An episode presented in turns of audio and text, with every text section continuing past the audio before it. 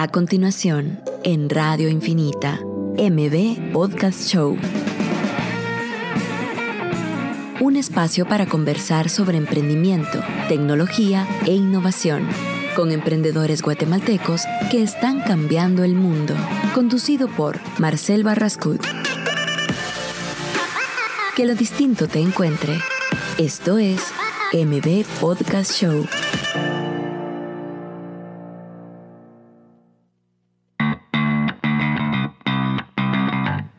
Hola a todos, buenos días, espero que tengan un excelente martes. Eh, bienvenidos a M Podcast Show, estamos con Pedro Pablo Beltranena. ¿Qué tal? ¿Qué tal, Marcel? ¿Cómo vas? Bien, aquí eh, creo que este episodio va a ser bien interesante porque estamos solos. Vamos a hablar de temas de personales de la parte de emprendimiento. Tal, cabal, lo primero que, cuan- lo primero que hicimos cuando nos vimos fue, mira, cómo, ¿qué tal tu lucha? Tu lucha de esta semana. Eh, creo que tocamos temas bien interesantes como el de la lluvia, digamos, ya nos fuimos un poquito a la filosofía ahí maya de lo que es la lluvia para muchas personas, que creo que es un ejemplo eh, que puede, o sea, creo que es una metáfora bien interesante o analogía que le puede servir a la gente cuando de verdad le sienta lo que yo sentí cuando te dije eso. Entonces, explícanos qué fue lo que me dijiste, lo de la lluvia. Sí, eh, bueno, realmente es, es una analogía que cuando está lloviendo, por ejemplo, no se puede ver lejos, o sea, literalmente no puedes ver más allá de 20 metros quizás. Entonces, cuando está lloviendo es un momento importante para ver hacia adentro, ya que no puedes ver lejos hacia afuera. Y esa lluvia, que como yo la podría usar como que esa lluvia puede ser un momento difícil de mi Sí, vida. un puede momento ser- quizás en donde estés nublado o donde literalmente esté lloviendo. O sea, solo es como que una analogía que te puede servir como también hay momentos de pausa para ver hacia adentro. Exacto. Y más en el camino del emprendedor, al final como eh, de verdad es una, es una constante lucha el ir, el ir descifrando o tal vez ir solo viendo que no hay solución a cosas, ¿verdad? Precisamente antes, cuando ahorita que venía en el carro, eh, venía viendo cabal un tweet que de Jack Ma, el fundador de este de Alibaba, Alibaba. y una de las cosas que decía era de que si alguien está buscando soluciones de corto plazo, no existen. ¿no? Ajá. Entonces era un poco también por ahí, ¿va? al final hay que también ver hacia adentro para seguir ese camino con visiones de largo plazo, ¿verdad? Porque cabal, uno de los problemas, bueno, no problemas, sino obstáculos que tenemos todos los emprendedores es encontrar esa recurrencia para poderse dedicar full time a su, a su emprendimiento, que creo que es algo que es lo que mata a todos los emprendedores, el, el- el poderse dedicar el tiempo completo a su idea, pero creo que también parte de la estrategia a largo plazo es que vos sepas de que eso no va a ser fácil, pues que, Exacto. que a corto plazo no vas a conseguir esa recurrencia. Entonces, una de las estrategias que digamos que es la que yo vine con la idea hoy de mi lucha de esta semana es eh, ¿qué hago? O sea, ¿le sigo dedicando full time a esto que no me está dando una recurrencia? ¿O busco un trabajo que me ayude? Que pueda ser de part time, puede ser medio tiempo, puede ser full time, pero que, que vaya también un poco alineado con la visión a largo plazo que yo tengo de mí mismo, de mis proyectos, porque incluso en ese proyecto o en esa empresa donde te, te meterías a trabajar podrías aprender. De, incluso te puede acercar mucho a tus metas, a networking, a entender un poquito de cómo funciona. Entonces, mi ejemplo es, ok, en el podcast. ¿Cómo hacemos para que yo pueda dedicarme full time maestro, aunque sea que no tenga recurrencia? Bueno, no se puede porque todavía no hemos llegado a la audiencia necesaria como para poder buscar patrocinadores, Ujú. digamos. Que creo que es algo bien complicado y es una estrategia a largo plazo que estoy seguro que a mucha gente le pasa, gente que quiere empezar blogs, que quiere empezar a ser youtuber y todo, pero cuando uno empieza bien am- emocionado, emocionado, ok, tal vez tienes toda la pasión que querrás, pero puede ser de que no tengas la audiencia, la gente no se ha enterado de lo que está Exacto. haciendo.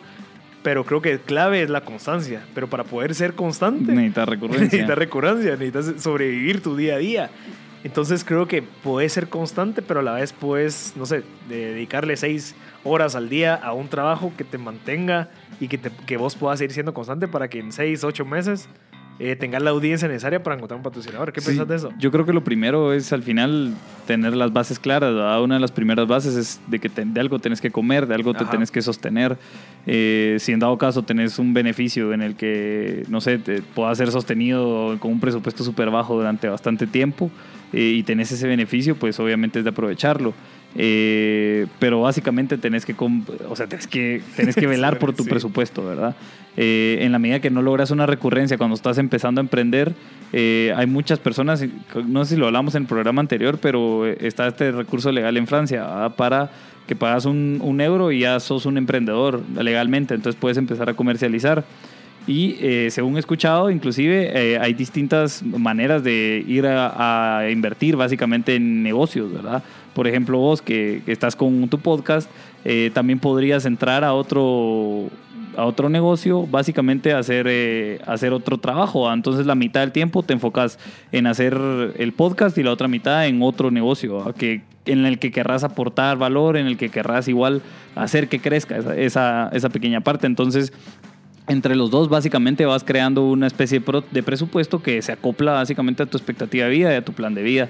Entonces, si lo, lo o sea, como que el fin, yo, yo tal vez lo que sugeriría ¿verdad? es aterrizarlo en, en la otra mitad de tiempo que posiblemente te quede en algo que igual querrás construir en el largo plazo, ¿verdad? Cabal. O sea, porque al final ahí es donde están las soluciones de verdad, ¿verdad? Y no están en las soluciones de, de mira, hagamos eh, Pocket Money mañana. Ajá. O sea, puede ser útil, sí, y para solventar algunas cosas, pero en el largo plazo es donde están las soluciones, ¿verdad? Sí, también esos trabajos que también vayan alineados y que incluso aprendas, pues porque hay trabajos donde uno puede aprender muchísimo, digamos. Cabal. Yo estoy seguro que a mí me hace falta esto. Ok, ¿dónde puedo conseguir esto que no sea meterme en una universidad cuatro años? Ok, meterte a trabajar y donde, de- donde de verdad sepas de que esta parte que te hace falta, que es tu debilidad, se pueda volver una fortaleza por estar con esta gente que sabe hacer eso. Cabal. Entonces, digamos, puede ser parte de tu estrategia, porque si es, ok, eh, voy a trabajar dos años o un año, voy a aprender esto para que después de un año yo ya pueda aplicar esto a mi emprendimiento. Exacto. Porque incluso estoy seguro que en un año, si seguís siendo constante con tu emprendimiento, va a crecer. Y al momento que crezca, vos ya vas a tener estas habilidades Exacto. que las vas a poder aplicar en este emprendimiento. Exacto. Entonces creo que es algo que puede ser parte de una estrategia y estoy seguro que no te lo dicen en todos los lugares de emprendimiento porque creo que es algo que va es un poquito como contradictorio. eh. Ok, emprende pero busca trabajo también. Emprende pero, pero mira cómo haces para sobrevivir porque no todos tenemos el apoyo de nuestros papás, digamos, todos los días. No todos vivimos con nuestros papás. Exacto. Entonces, eh, la realidad es esa. La realidad es, ok, ¿cómo puedo hacer para emprender, pero que de verdad sea un emprendimiento que, que requiera... Porque hay mucha gente que dice que emprende, pues hay gente que dice, sí, estoy emprendiendo, pero ¿qué estás em- Ah, una idea. Y ya la estás ejecutando, ya la estás vendiendo, ya tienes un plan, ya tienes una estrategia. Sí, ahí sí, pero, pero como que está mucho en la idea y al final no viven lo que de verdad es ser un emprendedor. Ya sabes que cuando hablas Sí. con una persona que de verdad, no sé, estuvo trabajando siete años para llevar a cabo su emprendimiento, te das cuenta de los siete años fueron durísimos. Y esta gente que se hace llamar emprendedora, esta gente que dice que son emprendedores, llevan tres meses con la idea y están viendo cómo hacen, pero Sí, una cosa que co- considero yo el, del tema es de que una cosa es ver a alguien montar un toro. Ajá. y que lo ves y lo monta y ya se ve que, que está básicamente haciéndole todo el esfuerzo, ¿ah? pero lo ves. Otra cosa muy distinta es estar encima de El ese toro. toro. ¿ah? Eh, y creo que eso es como una diferencia dar clave. ¿va? Hay una parte en donde todavía ni siquiera te has subido y ya estás solo imaginando eh, que estás ahí arriba. Yo creo que eso es como que el trabajo es llegar a esa parte, a llegar a dominar ese posible reto, ¿verdad? Sí. Pero es un camino, o sea, eh, y creo que también mencionando la, la etapa de ideación, es bien importante la etapa de ideación con respecto a, a, cualquier proyecto, solución, o sea, cual, la etapa de idea es muy importante para la consolidación de ese posible eh, punto de venta, ¿verdad? Pero digamos, esta etapa, o sea, no puede ser seis meses, o sea, debería ser, bueno, o la puedes hacer mientras que estás haciendo algo que te dé esa recurrencia. Sí, podría ser, Porque exacto. el clavo es de que hay mucha gente que se queda en esa etapa de ideación y jura que, que están haciendo algo y al final siguen siendo idea y sigue siendo idea. Y, Exacto. Y cada vez la van cam- cambiando y cada vez te la venden mejor. Sí, no, yo creo que una idea siempre se tiene que llegar a validar. Ajá. Ese es como que el principal eh, objetivo de tener- empezar con una idea, llegarla a punto de validación. Y cuando la validaste, entonces empezás a descubrir que hay algo. ¿Vos cómo hiciste para validar la idea de Concord? Cuando, cuando vos y Luis Pero tuvieron la idea de decir, ok, mucha, nosotros tenemos que hacer esto. Mira, realmente empezamos... ¿Cómo- ¿Cuál fue la idea inicial? Mira, realmente nació de muchas conversaciones. Ujú. Eh, nosotros trabajamos en un emprendimiento. Este emprendimiento te- realmente estaba creciendo bastante. Nosotros vivimos una etapa desde casi idea hasta crecimiento a nivel regional. De ese emprendimiento. de ese emprendimiento donde estábamos trabajando. Estando ahí vimos como que bastantes eh, falencias en términos de crecimiento, organización y así. Y todo esto nosotros lo íbamos conversando mientras íbamos caminando a la U, ¿verdad? trabajando. Sí, porque ustedes siguen caminando del trabajo a la U. ¿ah? Ajá, entonces digamos que ahí se fue gestando una conversación en la cual eh, empezamos a hablar precisamente como de, de cómo ir guiando emprendimientos, ¿verdad? Y después me topé cabal un amigo que se acercó y me dijo, mira, que quiero, que por cierto lo vamos a invitar a un programa de radio. es del área de construcción. Fue la primera empresa que, que Concord realmente Pacheco. ayudó, cabal, Rodrigo Pacheco y Alejandro Urizar de, de NUR y Experiencias NUR. Y ellos básicamente lo que, lo que como, como empezó fue de que el, el- Pacheco se me acercó y me dijo, mira que conseguíme vos que sabes vender ahí, conseguíme a alguien que quiera construir una casa. ¿va?". y yo le respondí que, que no iba a hacer eso, sino que iba a darle un sistema en el que él pudiera básicamente vender casas, o sea, construir casas. Ajá. Y en efecto, hacia ahí caminamos y hoy ya se están desarrollando proyectos Pero. ¿cómo- inmobiliarios. Pero nosotros validamos la idea de la necesidad, o sea, la idea de Concord, digamos, en ese, como era en ese momento, la validamos eh, básicamente, ¿sabes qué? Va, yo te ofrezco un servicio. Ya. Y le ofrecimos el servicio de empezarlo a estructurar desde la parte comercial hasta la parte administrativa. Y en efecto av- siguió avanzando su curso de ese negocio. Y Concord fue llegando a lo que es hoy, ¿verdad? Ya, mira, y la parte, ok, usted, o sea, el problema que ustedes vieron y se enamoraron fue, ok, hay muchas empresas que no tienen esta estructura de crecimiento, que muchas Cabal. crecen sin esa estructura y al momento que quieren crecer más, no pueden porque les hace falta todos estos fundamentos, digamos. Exacto, exacto. Y entonces ese fue el problema que dijeron, ok, veámoslo, veámoslo cómo lo solucionamos con Luis Pedro, y lo hicieron. Sí, y digamos, después identificamos otro problema, por ejemplo, el de el, el capital centralizado, es decir, cómo el capital está centralizado al punto de que las inversiones no suceden, ¿verdad? Es decir, las inversiones están estancadas, hay bastante liquidez, solo no suceden inversiones porque hay muchas asimetrías de información y esas asimetrías de información eran las que nosotros queríamos eliminar creando una, una estructura de negocio que naciera básicamente transparente. ¿verdad? Entonces cualquier, cualquier inversionista que quisiera invertir en una institución que es transparente es más fácil hacerlo. ¿verdad? Una institución que inclusive por desorden administrativo hasta se puede ver, eh, de verdad se puede ver hasta un poco sucio, pues digamos, por no decir... solo, por, solo por tener un desorden. Solo por tener desorden, desórdenes administrativos, hay, hay- hay negocios que uno dice, ah, no- o sea, no se ve bien, pues, ¿verdad? Entonces, eh, básicamente empezarlo, o sea, como decimos en Concord, si haces las cosas bien desde un inicio, las haces para siempre. Y eso es como que creo que una de las primeras... Sí, sí, lo primero que nos dicen los de Concord eh, a la gente que ha trabajado con ellos es, ok, empezar a ingresar todos tus gastos, o sea, cualquier cafecito, cualquier parqueo, eh, meterlo en un Excel y llevarlo para que sea también una parte contable ordenada desde Exacto. un inicio, por más que no ganes nada, es importante tener eso bien estructurado. Exacto, sí, una de las primeras recomendaciones o preguntas que hacemos, porque tenemos todo tipo de clientes, ¿verdad? Desde clientes muy grandes hasta clientes pequeños. Y las primeras preguntas que hacemos a los clientes pequeños, suponete, es, eh, bueno, sus cuentas personales las tienen separadas de las cuentas del negocio. ¿verdad? Porque te juro Ajá. que te- o sea, nos topamos con mucho en el donde de verdad no, ni siquiera tienen una cuenta separada. Y creo que de ahí parten precisamente como que empezarse a estructurar, ¿verdad? Así como que todo lo que suceda en esta cuenta es del negocio. ¿verdad? Aparte son tus finanzas personales, obviamente en una etapa inicial, como bien estás mencionando, en donde necesitas esa recurrencia para que la persona, que es básicamente la institución, logre construir la institución, necesitas básicamente, o sea, dinero para sobrevivir en tu Exacto. presupuesto diario. Eso para invertir en todo tu En- equipo y todo eso. Exacto. Entonces, en la medida que lo vayas ordenando, en la medida que lo vayas ordenando, vayas teniendo una noción clara de cómo tenés tus presupuestos, cómo tenés tus ingresos, cómo tenés tus egresos, va siendo más fácil esa organización, ¿verdad? Sí, yo creo que uno de los temas que podemos seguir ampliando hoy es eh, la, la necesidad de una recurrencia y qué hacer para sobrevivir tu emprendimiento. Yo creo que uno de los errores que tal, tal vez yo cometí o mucha gente ha cometido es querer emprender sin tener una recurrencia activa. Ya sabes, Sí, y como que ok, me quiero meter a emprender y tengo ahorros y, ok, y me voy a gastar todos los ahorros por más que tal vez no he validado la parte de, de venta del producto que yo quiero emprender, ya sabes. Sí. Entonces te paras gastando tus, tus ahorros o la inversión que vos tenías y sin haber conseguido una recurrencia actual. Entonces creo que es mejor seguir trabajando. Yo creo que es ahí donde entra la parte del sacrificio, del hustle, Sí. que hablan todos en las redes sociales de los emprendedores, de que, ok, no solo emprender es hustle, sino que emprender y trabajar, o sea, requiere un sacrificio, pues, porque estás diciendo, ok, pucha, me voy a dormir tarde todos los días, pero quiero sacar esto adelante. Sí. Quiero trabajar, quiero, quiero, no sé, levantarme tempranísimo para ir a la oficina, salir de todo eso y después, en vez de meterme a ver tele o ir con mis amigos, voy a seguir trabajando en mi emprendimiento para como adelantarlo y así va creciendo, pues. Fíjate que a nosotros precisamente nos pasó algo así. Luis Pedro renunció como dos o tres meses antes que yo. eh, pero previo, digamos, eh, él estuvo, estábamos en la U. Entonces íbamos a la U, trabajo, que era, Y o sea, que eran trabajos de exige, era un trabajo de, eran trabajos de exigencia gerencial, pues de full time, ¿verdad? Porque él era el, el gerente financiero y yo era el director de servicio al cliente. Y, y eh, básicamente al final como que... Y era U, trabajo, y aparte estábamos emprendiendo. Entonces, o sea, literal, sí, fue, sí pasó eso. ¿va? Sí, sí, yo creo que, bueno, pero al final solo es de organizarte, creo que Exacto. requiere sacrificios. Pero bueno, vamos a seguir hablando de esto. Mucha, nos pueden llamar o escribir.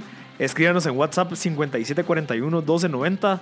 Cualquier tema de emprendimiento que quieran tocar, eh, cualquier consulta o, al- o alguna experiencia similar que hayan tenido la nuestra, nos pueden escribir, escribir al 5741-1290 o llámenos al 2369-7389 o 7390.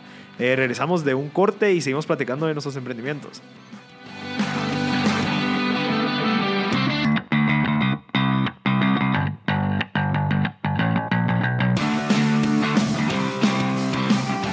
De vuelta. Eh, muchas gracias a toda la gente que nos está escribiendo en WhatsApp. Tenemos casi a seis personas que nos están dando ahí eh, preguntas e incluso eh, consultas ahí de unas cosas bien impor- importantes. Así que se las vamos a, a responder. Así que la gente que nos está escuchando y que están escribiéndonos, se los vamos a contestar para que le podamos dar seguimiento. Tenemos a nuestro invitado, Marvin Luna, de Innovate Summit, que nos va a acompañar hoy para contarnos un poquito del evento.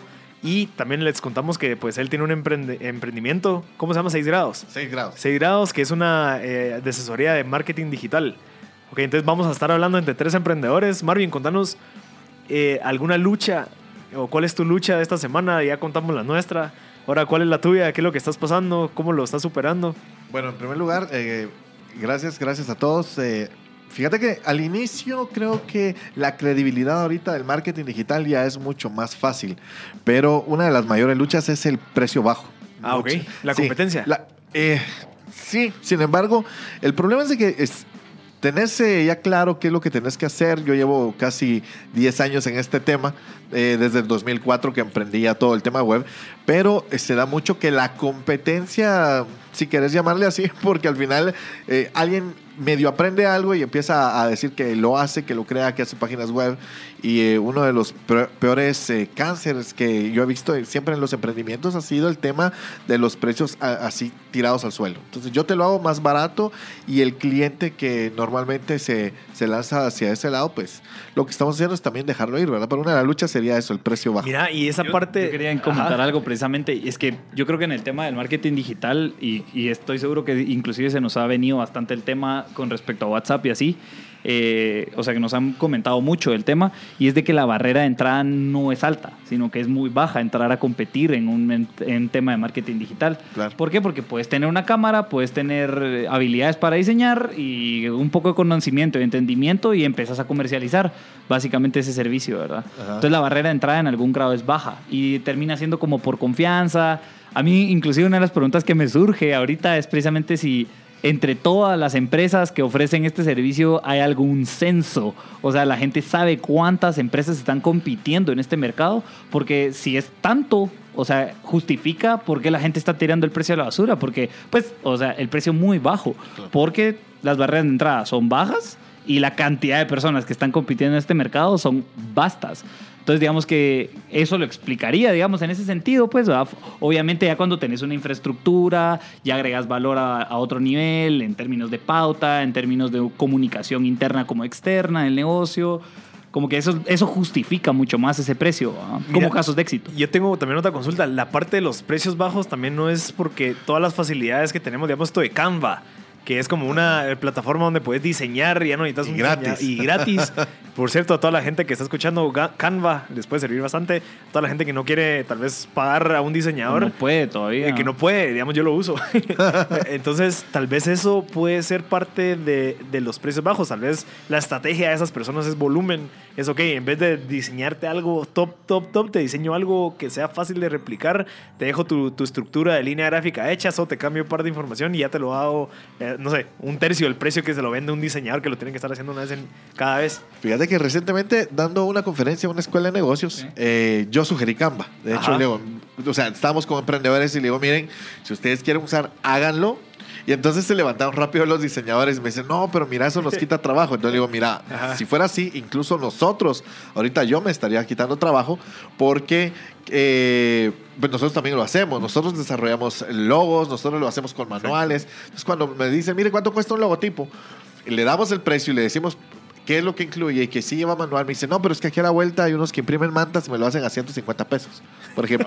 Entonces, eh, podría ser, sí, y el tema de Canva, y de hecho yo no oculto ese tipo de herramientas. Sin embargo, marketing digital va mucho más allá, porque la gente cree que marketing digital es que te voy a ver tu Facebook, voy a estar posteando Sí. eventualmente y cada 15 minutos estoy respondiendo a tus mensajes. Esa y es esto- publicidad, ¿o no? Es como que... esa es porque- comunicación al final, Ajá. pero eh, otra cosa, eh, otra de las cosas, ahorita pensando en, en- en tu pregunta puntual, ¿con quiénes peleamos también?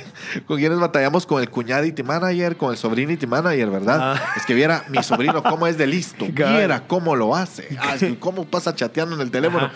Pero, por ejemplo, cuando vos ya vas a hablar, le digo, mire, ¿usted llevaría su contabilidad con un contador que se acaba de graduar o con un auditor?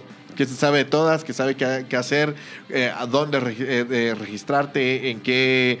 eh, Sí, régimen y todo eso. régimen, todas Ajá. esas cosas. Entonces me dice, no, pues con un auditor. Entonces eso es lo que sucede. Fíjate que cuando comienza a salir aquí en Guatemala, no recuerdo bien, 2008, 2009, Facebook se lanza ya, se abre. Y yo empiezo a asistir a seminarios que empezaron a hacer acá en Guatemala. Hablo con un español, eh, con Sergio Montes. Le digo, mira, ¿qué me recomendás leer? Me manda un montón. Mira, yo, yo le tengo mucho aprecio y cuando ha venido aquí nos hemos, nos hemos visto y, le digo, mira, eh, ¿qué puedo leer? Y él me empieza a sugerir personas, empiezo a seguir blogs, empiezo... Yo ya tenía mi empresa de, de servicios web, yo ya tenía empresas en, en internet, con hosting, con sitios web, etcétera. Entonces comienza a darse un boom, comienzo a tener algunas marcas reconocidas eh, aquí en Guatemala, ah, manejando ya las redes sociales, lo que comenzaba a hacer las redes Ajá. sociales, y te hablo todo 2010. Entonces, pero sucede que al igual, así como comenzaron a reparar computadoras, abren un curso de reparación de computadoras y 10 empresas más eh, reparando computadoras. Que yo tenía una empresa haciendo eso desde el año 2000 y de repente me dicen, mire, ya no le podemos pagar lo que le pagamos porque aquí viene un muchacho, trae su mochilita, todas sus cosas, su refa y hace mantenimiento por 50 pesos la máquina. Lo mismo está sucediendo. Pero yo creo Ahora, que... Ajá. Ahora, perdona. Ahora, ¿hacia dónde voy? ¿Qué es lo que quiero tener realmente? ¿Hacia dónde voy? Eh, porque la otra estrategia que han tenido, y es triste verlo, es que te saco los primeros tres meses de lo que te voy a hacer. Y en tres meses, pues mira, no, no se puedo mover más, ¿verdad? Porque ya no sé hacia dónde ir, no sé cómo crecer, no sé cómo comunicarme. Pero ya te saqué un trimestre de 1.500 pesos, fueron 4.500 pesos que ya me, ya me gané. Y bueno, lo siento, ¿verdad? Tu, tu marca no es para redes sociales y se van con otra. Algo así como los, los aliens de- del Día de la Independencia, consumiendo recursos. Y saben qué es lo peor, que están matando muchas veces la esperanza de la gente en redes sociales. Sí, yo creo que también influye la educación de las personas que toman una decisión para agarrar ese tipo de personas. Exacto. O sea, e- eso va de acorde también y la parte del community manager es la parte de comunicación y la parte de postear cosas. Pero eh, cuando una persona que no sabe de mercadeo se sienta con una persona que le dice, mira, yo te voy a postear esto, te voy a conseguir estos likes y esta audiencia.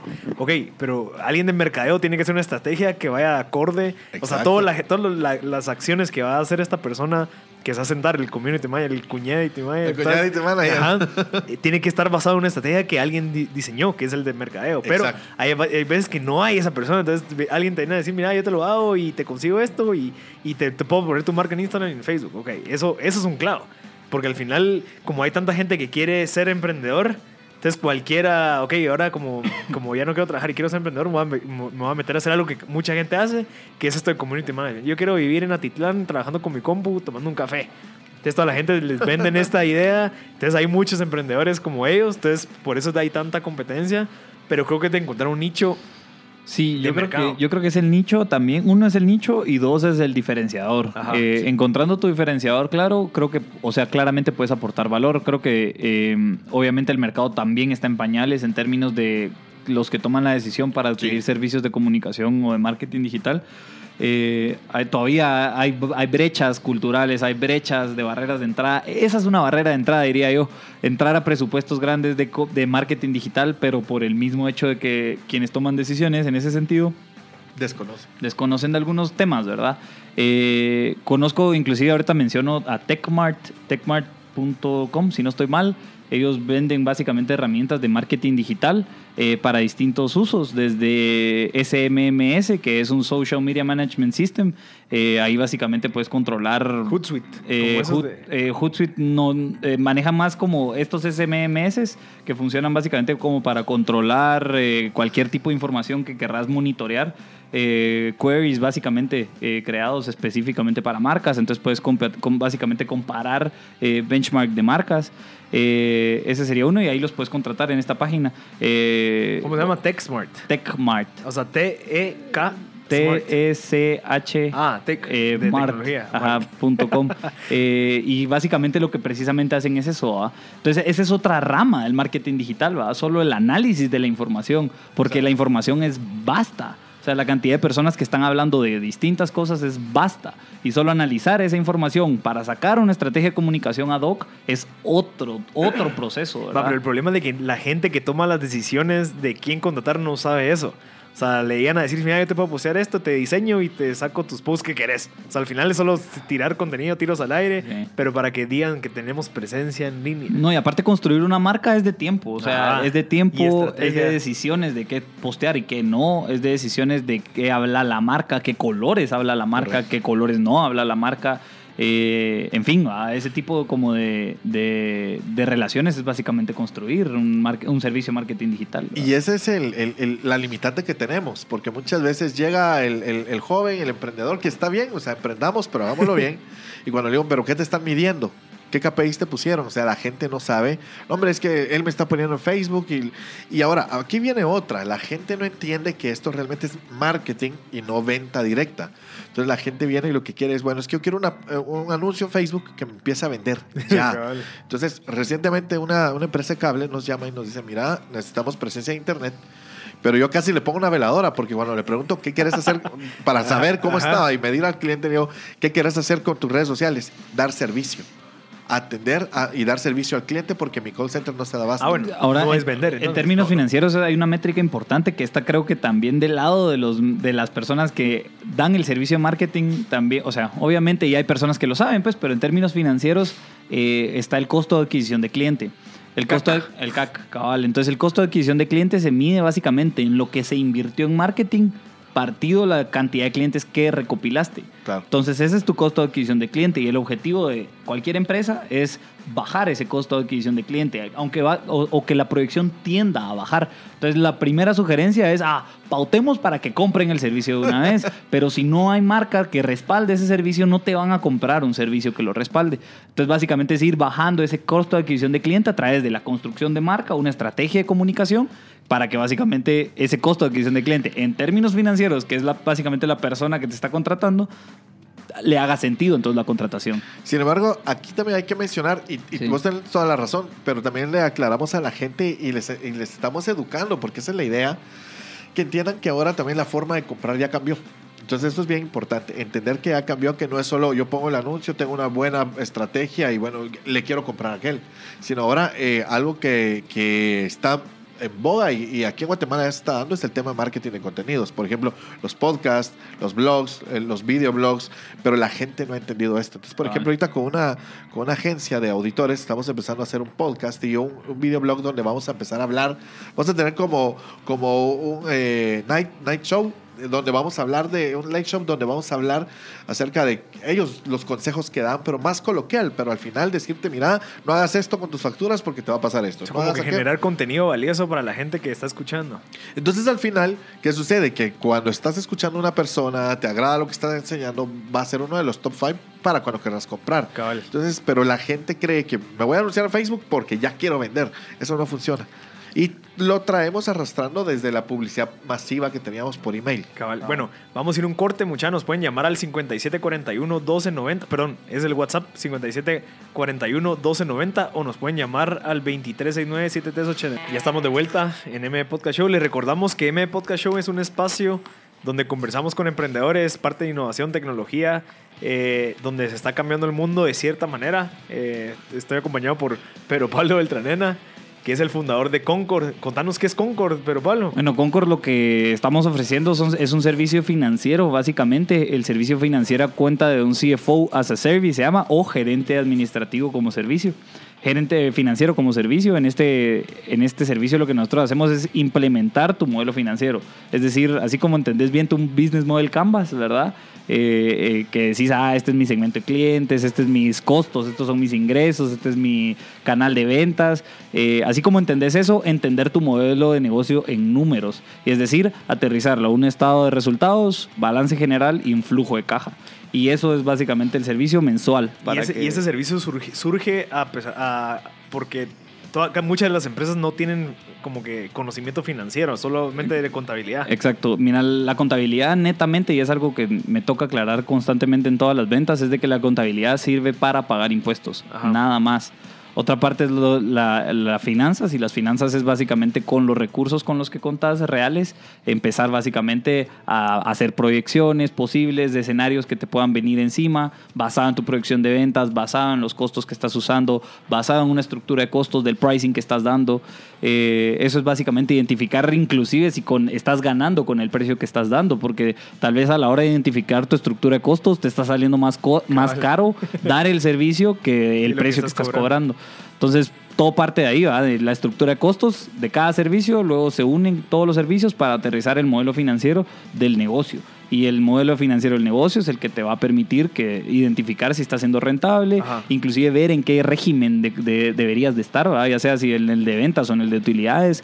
Eh, básicamente eso. Mira, y si en dado caso yo, en mi caso, yo estoy emprendiendo, ¿Cómo te puedo contactar para empezar a usar ese servicio? Ya tengo recurrencia, ya tengo un par de ingresos. Ecosistemaconcord.com, el landing page es básicamente donde explicamos el servicio y hasta abajo hay un, botón de regístrate. En ese botón de regístrate eh, ponen sus datos y ya entran al CRM para que el departamento comercial les empecemos a dar seguimiento. Mira, y se escucha pues muy, muy, muy, o sea, bien chilero. ¿Es caro? ¿Es, o sea, ¿es accesible para un emprendedor? Mira, si tengo dos tipos de clientes. El precio es de 1.500 quetzales al mes. Eh, que lo que vale un gerente financiero al mes son 20 mil, Exacto, no, exacto. Pero digamos, no estamos compitiendo precisamente con el gerente financiero, sino tengo dos tipos de clientes. Tengo eh, un cliente que son empresas pequeñas que están facturando quizás 20 mil quetzales, suponete, eh, y no tienen ningún número financiero, ni procesos financieros. Entonces, básicamente es empezarlos a construir. Y del lado de las empresas grandes, lo que facilitamos es, como ya tienen mucha información, inclusive algunos procesos, lo que nosotros facilitamos es la reportería y análisis entonces el gerente financiero, el costo de oportunidad de que esté ejecutando reportes es mucho más efectivo que... Eh, sí, él puede estar viendo otras oportunidades, inversiones, lo que sea. Exacto, y ya tiene su reportería y su análisis, digamos. Perfecto. Entonces todo esto eh, por 1500 quetzales. Wow, perfecto. Entonces para todos los emprendedores, digamos, aquí está Marvin que le, gustó.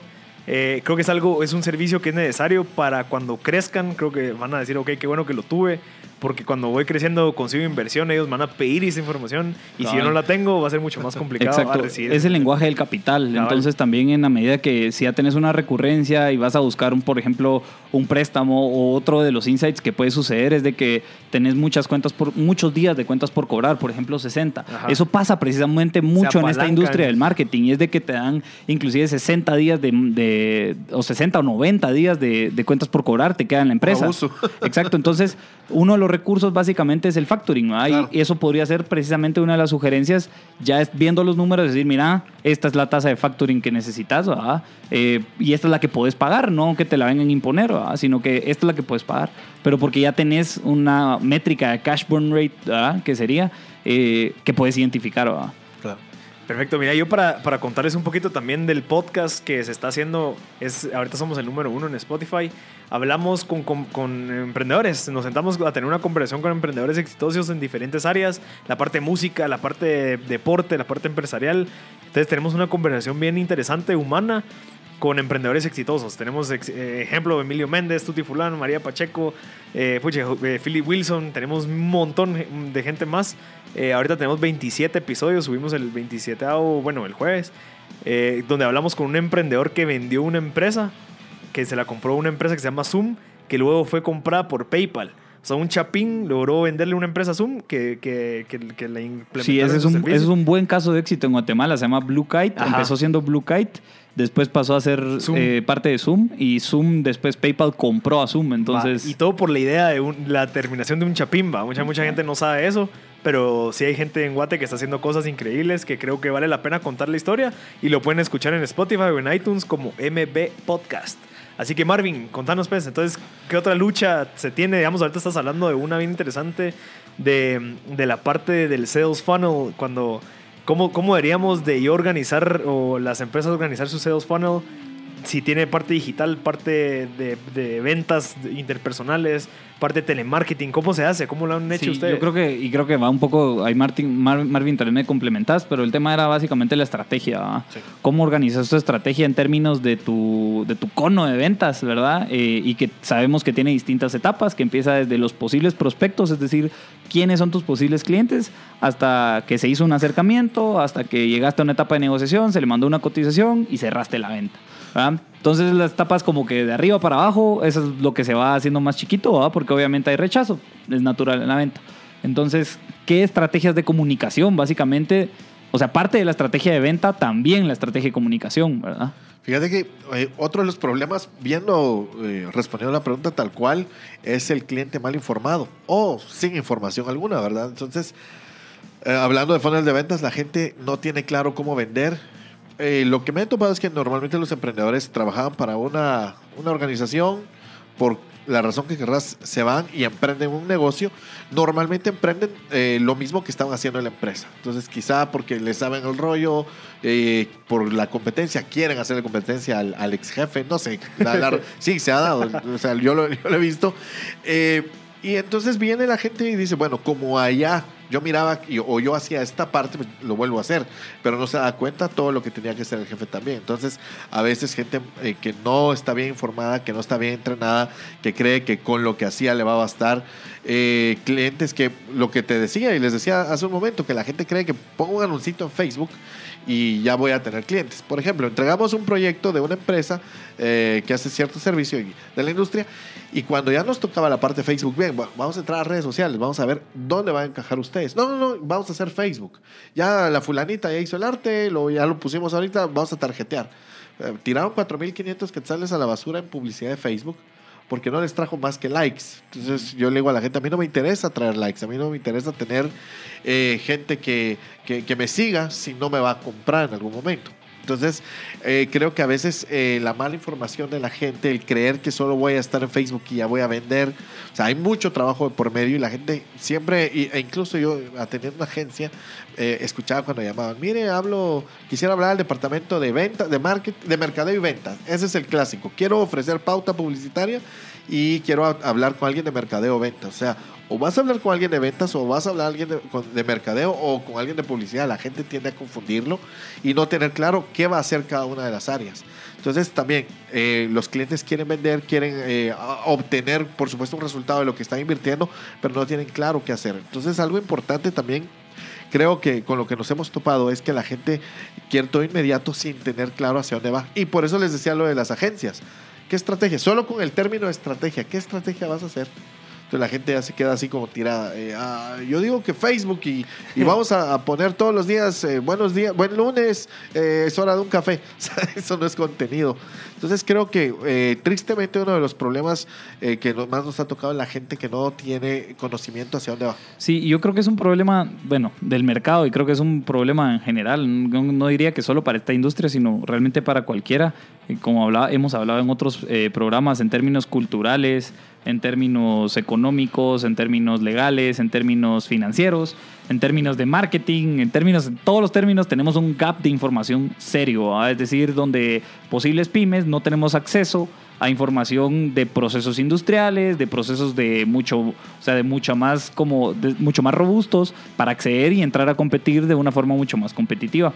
Y creo que esto pega básicamente a un labor de ventas que termina siendo casi educativo.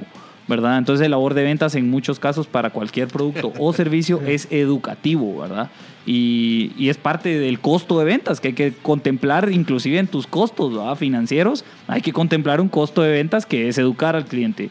Y, es parte, y eso lo hace sostenible financieramente si lo estás contemplando, ¿verdad? Si no lo contemplas, por ejemplo, puede que ahí haya un posible es desgaste de tiempo que no se está contemplando en tus costos financieros. Cabal, incluso las metas podrían estar como para tres meses cuando debería- pueden ser para seis, porque Exacto, tres exacto. meses me, me sirve para educar a ese gerente de mercadeo que está ahí, que me tiene que comprar a mí, no a los demás.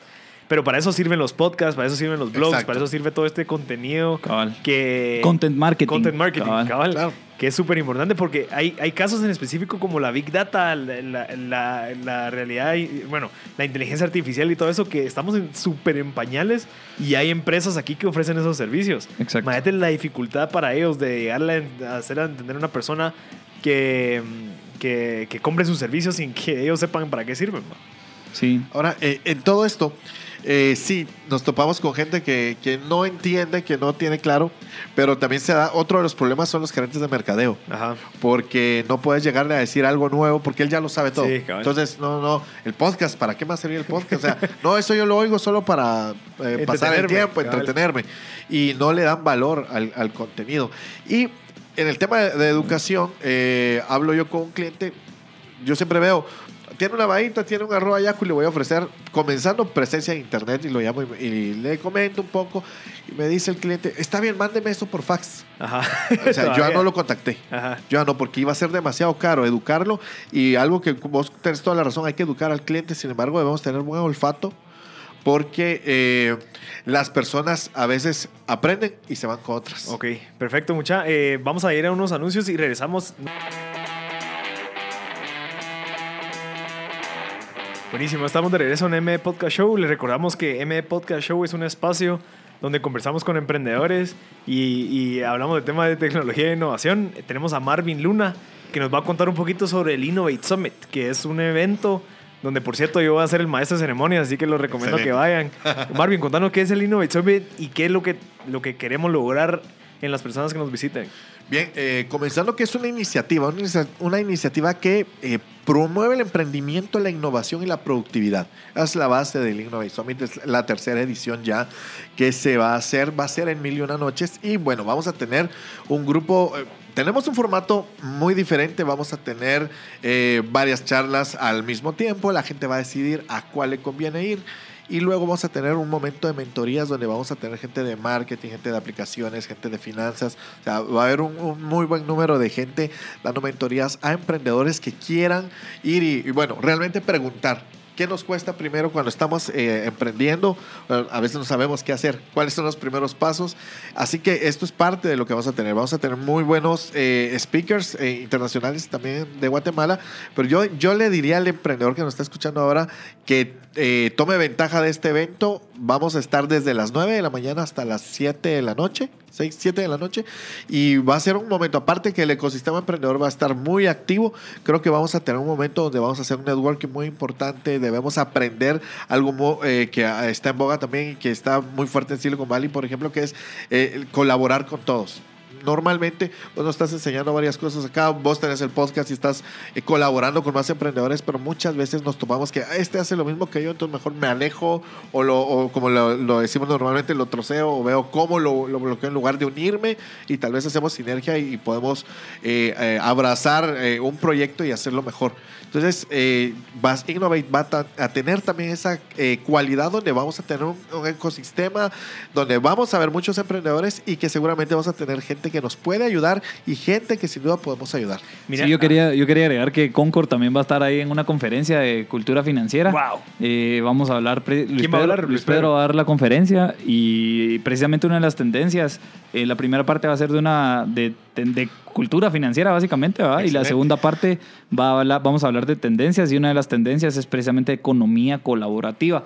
Cómo empieza a ser esto un mindset para realmente agregar valor, ¿verdad? Desde cómo se comparte información y cómo compartir información agrega valor. No esa maña de andar o resguardándola porque me la pueden copiar.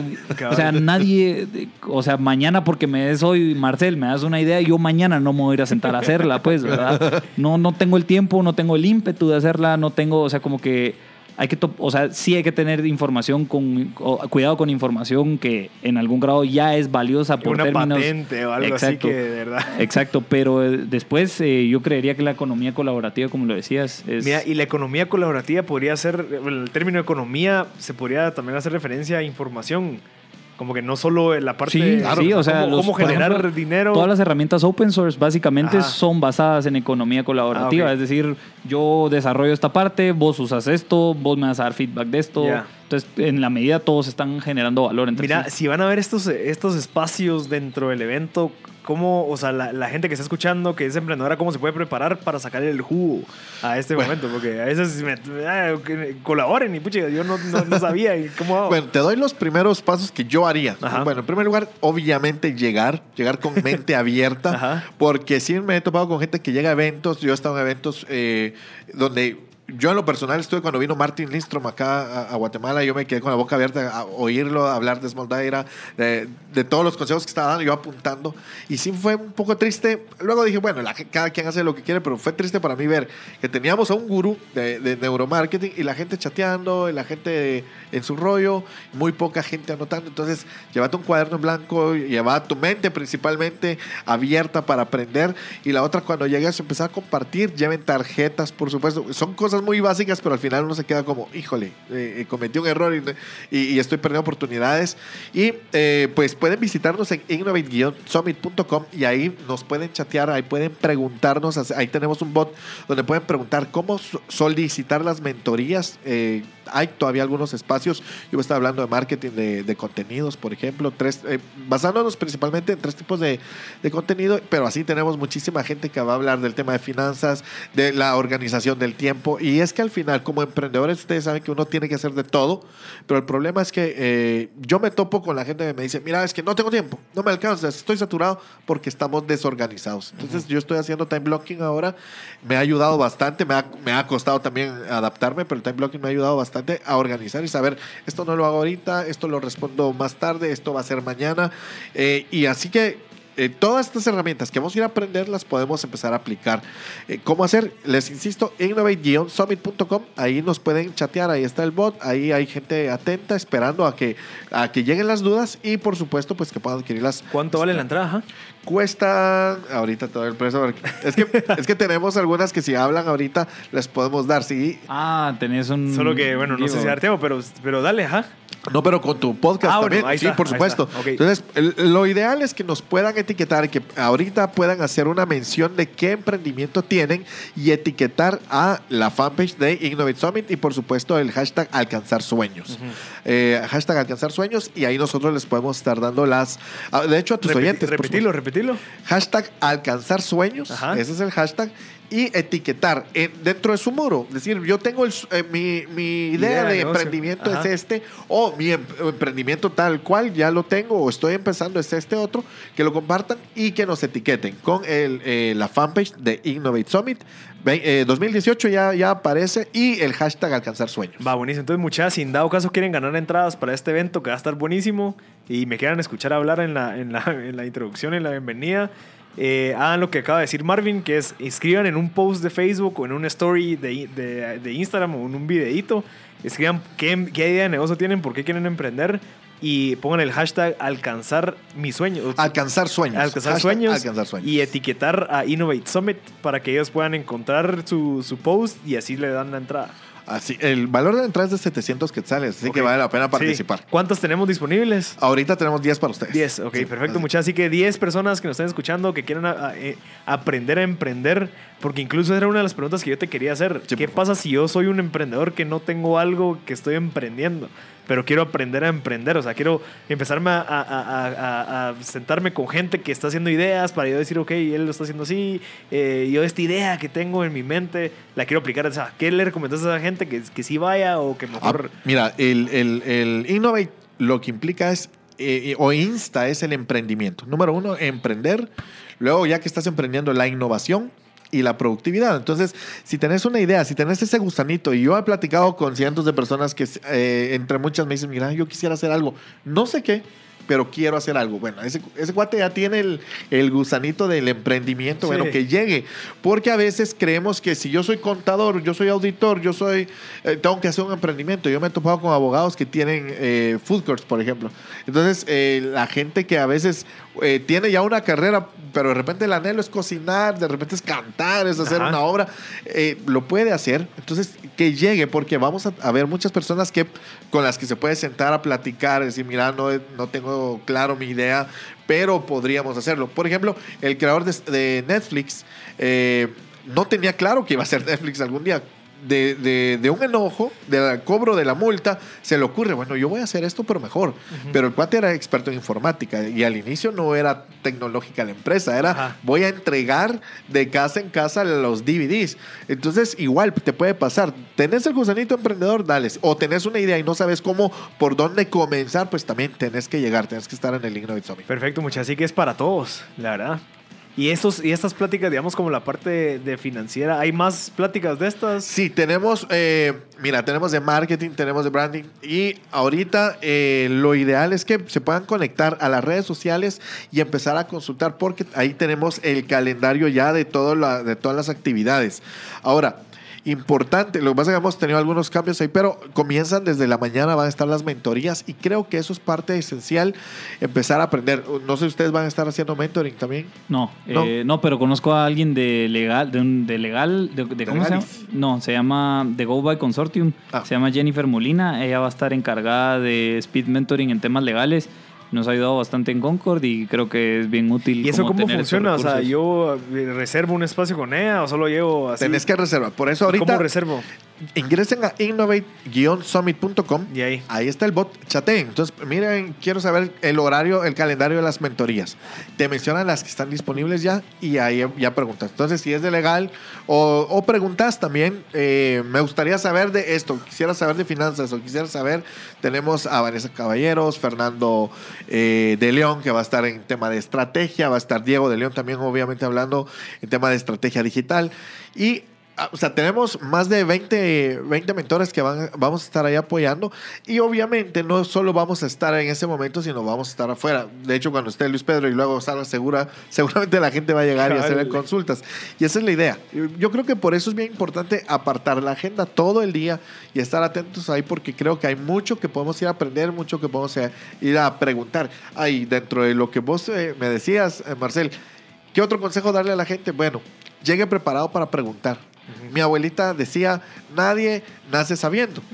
y, y obviamente, mira, eh, y a un catedrático yo se lo aprendí, fuimos a un curso juntos con él, estábamos en bachillerato y dice, ya no se va a burlar de mí, yo pregunto bastante, porque solo así aprendo. Cabal. Y me ayudó mucho a, a decir, bueno, si este no le da pena, por- porque uno siempre llega con esa pena, ah, qué pena preguntar esto tan básico. Pero, ¿Qué fecha es? Nos preguntan aquí. 21 de septiembre, O este, sea, este viernes. viernes. Viernes Ok, 21 Mil y de una noches, septiembre. el parqueo 15 quetzales. 15 que sales todo, el, día. evento. Ok, perfecto. Igual, si en dado caso no hay parqueo, se pueden parquear en el de Géminis, el que Géminis. es igual lo más barato. Eh, no, no, no. Eh, eh, si es un poco más caro, pueden ir a Fontavela.